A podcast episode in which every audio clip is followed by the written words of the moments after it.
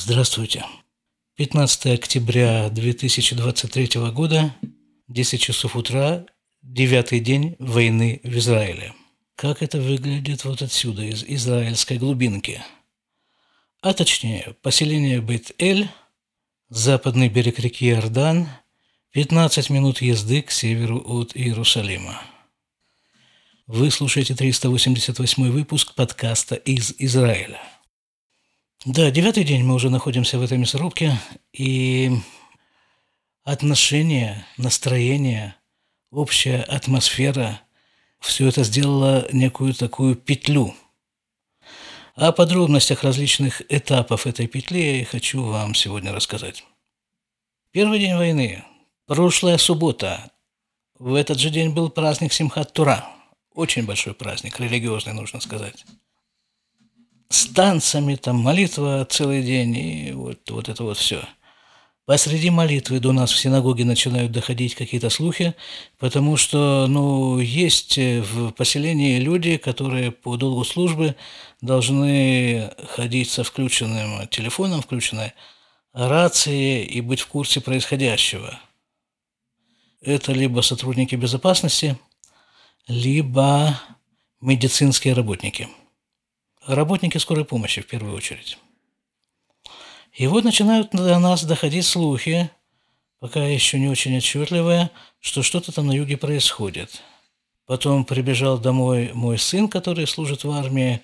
Он э, в этот день у него была увольнительная, он там был где-то в другом месте с друзьями посреди субботы на машине, что является, конечно, нарушением всех правил, кроме правил войны. Поскольку война – это спасение жизни, то она отменяет э, многие субботние э, законы.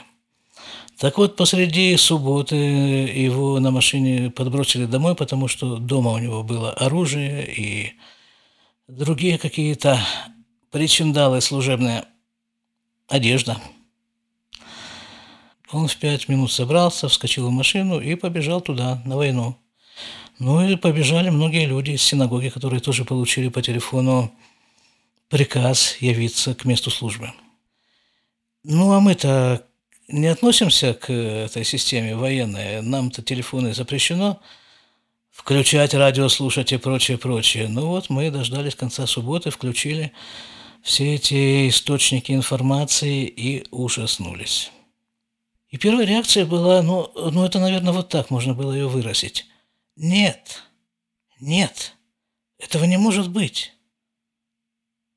Не, мы знаем о том, что существует сектор газа, враждебный нам. Мы знаем, что из него э, стреляют ракетами, иногда стреляют много.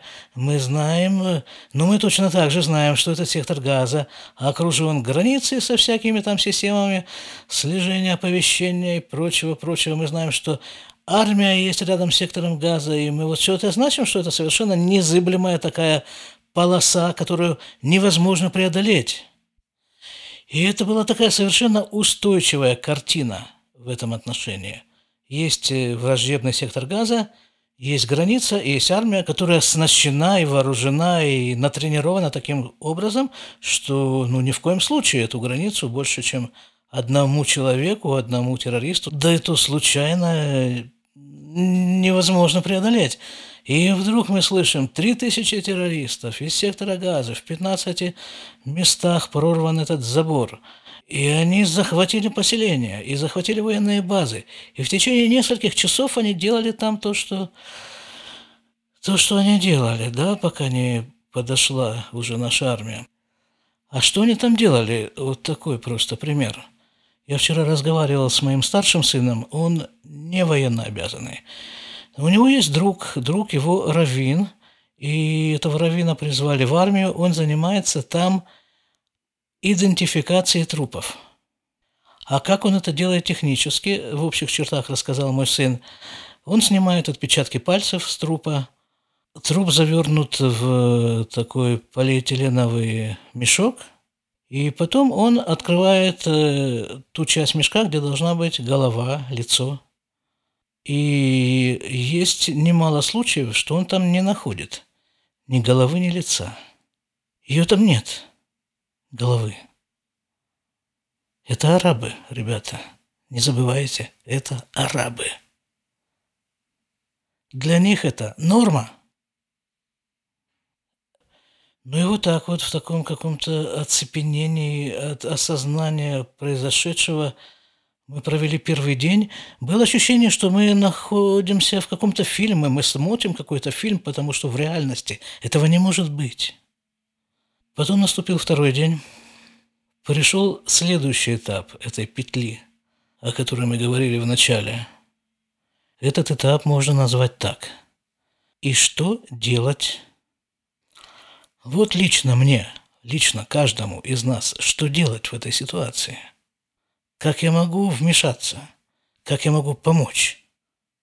Ну, просто военнообязанным ребятам, да, они получили э, свою повестку. Кстати, во время молитвы, вот тогда, в субботу, прямо в синагоге э, кто-то там сказал, что сейчас есть э, какая-то крупная неприятность э, на юге, и всем военнообязанным нужно пойти домой и включить телефоны. Так вот, многих вызвали в армию по телефону. И они тут же поехали. То есть представьте себе, да, вот религиозное поселение наше, да, обычно в субботу тут тишина, ну, никаких машин, никаких... Э, ничего. Ну, люди гуляют совершенно спокойно по проезжей части дороги, и, и никто им не мешает это делать. Ну, суббота. А здесь по той же проезжей части машины, машины, машины. Все в одну сторону. Все поехали на войну. Хорошо, а те, кто не поехал на войну, ну вот я, например, я не военнообязанный, я не служил в армии ни в Израиле, ни в России. Я вообще не знаю, как это делается, служить в армии. Зато мой второй сын служит в боевых частях бригада Гевати, и он сейчас там. Чуть позже я о нем расскажу. Ну, думаешь, ну, а что я могу сделать? Да, ну, хорошо, я медбрат, допустим, ну, худо-бедно, там, иголку могу воткнуть в вену, инфузию поставить, там, что-то такое сделать, чисто техническое. Так, может быть, мне там место тоже где-то там, возле передовой? Но тут еще нога разболелась, как на грех. Я ходить не могу, не то что, э, не то что там где-то воевать. Что я могу сделать? А вот же, подумал я. Я ведь подкастер. Я могу рассказать, используя свои подкастерские навыки, рассказать миру, по крайней мере, на русском языке. На иврите нет нужды рассказывать. Все все знают. А вот на русском языке, да, я не знаю, ребята, какие там на русском языке у вас э, источники информации, о чем они там информируют. А я могу давать информацию практически вот с места событий. И начал я выдавать подкасты каждый день по выпуску, а как-то был день, когда получилось два выпуска. О войне. Причем, ну, о войне, как о войне как таковой, там вот на передовой что происходит, но об этом я могу узнать тоже из каких-то новостных источников. А в основном я рассказываю о том, как выглядит война вот отсюда, из израильской глубинки. Да, ребята, и вот тут я, наверное, не постесняюсь и попрошу у вас помощи. Потому что каждый день выдавать выпуск, плюс еще каким-то образом зарабатывать на прокорм семьи, ну, это как-то... я этого не выдерживаю. Так что если кто может помочь деньгами, скажем прямо, то я даже не знаю, какие сейчас есть возможности. Э, но я дам э, адрес Patreon – Э, в описании к этому выпуску дам, э, что еще, ну, ну, свой номер телефона, хорошо, израильский. Я вижу по статистическим данным, что большая часть моих слушателей находится в России. Каким образом вы можете перечислить из России деньги, я не знаю. Напишите, подскажите, что-нибудь придумаем. То ли PayPal, то ли Paybox, то ли... Э, не знаю. Просто не в курсе, что происходит в России в этом отношении. Еще для уточнения – я никак не могу сказать вам, что ваши деньги пойдут э, на финансирование армии обороны Израиля. Они туда не пойдут. Но зато они пойдут на выпуск этого подкаста. Хорошо. Так вот, все уехали на фронт. В деревне остались в основном э, женщины, Причем э, очень многие из них беременные женщины и дети, а детей в еврейских религиозных семьях, как вы знаете, немало. Вот они тут и развлекаются как могут. Ну и плюс э, вот такие, как я, не военнообязанные. Тут еще рассекают просторы деревни, кто, конечно, ходить может, в отличие от меня. Ну и солдаты, конечно, множество, множество солдат в деревне. Во-первых, солдаты-резервисты, которые, для которых э, наша деревня, а точнее наш клуб, являются таким перевалочным пунктом. Они там собираются и дальше куда-то их отправляют. Во-вторых, солдаты, которые охраняют нас. Это обычный контингент, который охраняет нашу деревню, поскольку наша деревня непосредственно граничит с арабской деревней. Джелазун, а та, в свою очередь, является пригородом большого арабского города Рамалла. Тоже козлы еще те портят нам жизнь нередко. Хорошо, так вот, э, второй день войны, второй как бы участок петли, вопрос, что делать, что делать лично мне, что делать вообще. Ну, и каждый как-то нашел себе занятие, да. Многие записались в такие добровольческие организации, которые развозят солдатам там всякие предметы первой, второй и прочей необходимости. Вот девочки там 15-16 лет – они следят за вот этими детьми маленькими, у которых папы ушли на фронт, а мамы заняты. Маме хотя бы нужно отдохнуть там час-другой в день. И вот девочки, подростки берут этих маленьких детей погулять, присматривают за ними. Каждый нашел себе какое-то занятие. Каждый. Каждый в этом участвует, в этой войне, как может. Никто не находится в стороне. Прекращены все распри – все вот эти, то, что было перед войной, демонстрации эти жуткие. За реформу судебную, не за реформу судебную. Какую-то уже интересует теперь в этой ситуации. Создано правительство национального единства, что бывает иногда в таких ситуациях. Ну и третий этап. Петли настроенческой, атмосферной, в котором мы находимся сейчас – и я надеюсь, что это тот участок петли, который идет на подъем.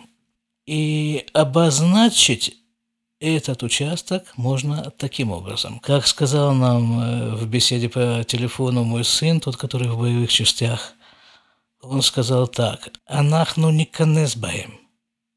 Мы им вмажем в художественном переводе. Господи, это мой миролюбивый сын, который, ну, вообще, ну, ой, представляете, что происходит?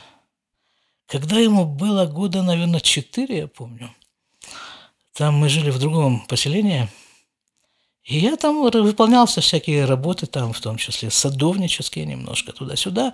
Ну и там на какой-то клумбе нужно было вырвать сорняки. И я эти сорняки такой тяпкой оттуда выпалывал. Да, а он проходил мимо и кричит мне, четырехлетний, «Что ты делаешь? Им же больно!» Вот, вот такую трансформацию проделала эта война с нами со всеми. А нахну не канызбаем, мы им вмажем. И другие люди, которые ездили навещать своих сыновей, мужей, близких, которые находятся сейчас на службе вот там, возле сектора газа, тоже говорят, что такой ярости на лицах своих детей, своих мужей они не видели. А пока, если перейти к э, тому, что происходит там сейчас, в секторе газа и на границе с ним, сейчас продолжается зачистка, бомбардировка для того, чтобы облегчить сухопутным войскам вход в сектор газа. Это очень сложно вообще, я понимаю, даже не будучи военным специалистом, это суперсложная операция – воевать в секторе газа. Вы же знаете наверняка, что Газа – это один из самых густо заселенных районов в мире. Очень высокая плотность застройки. Причем население Газы – это либо террористы, хамасовцы, потому что это единственная возможность прокормиться в Газе, но хоть на каком-то более-менее нормальном уровне. Это стать сотрудником Хамаса. Либо население используется как э, живой щит тем же самым Хамасом. Работать они не работают, ничего они не производят, все они получают извне, в том числе от Израиля. Израиль регулярно перечисляет им какие-то довольно большие суммы денег – Электричество они получают из Израиля. Воду э, не знаю точно. Но электричество, слава богу, им в начале войны отключили. И то, что они не получают из Израиля, они получают из множества других стран, которые рады поддерживать этот гадюшник. Таким образом, воспитывать, просто целенаправленно воспитывать террористов. Потому что ничего другого там нет. И вот э, в эту клаку войдут наши солдаты, в том числе мой сын, и будут их уничтожать. И хотя мне, конечно, ну, очень-очень тревожно, беспокойно за своего сына, за всех наших ребят, которые там воюют. Я за то, чтобы они туда вошли. И самое страшное, вообще самое тревожное, что может случиться в этой ситуации – что повторится все то же самое, что было уже несколько раз в стычках с Газой. Как бы вся эта ярость солдатская, все это единение народа, все-все-все, есть, мы входим в Газу, и тут включаются дипломатические механизмы. Америка, ООН, мировое сообщество, прочие холеры – начинают давить на правительство Израиля, и оно, как правило, прогибается и прекращает военную операцию в самом разгаре. Я помню, были в прошлый раз или в позапрошлый раз такие лозунги, висели просто написаны «Тнули цагалли на цех», «Дайте армии Израиля победить», «Тнули цагаль лилахем», «Дайте армии обороны Израиля сражаться». Но все это сворачивается, наступает так называемое перемирие на год-полтора. За это время естественным образом арабы, Хамас пополняет свои запасы оружия, ракет, и через полтора-два года максимум все начинается снова. Ну, как бы эти два года тоже не проходят тихо, они постоянно оттуда стреляют ракетами по городам Израиля. Но в этот раз есть некоторая надежда, что ситуация не закончится таким плачевным образом.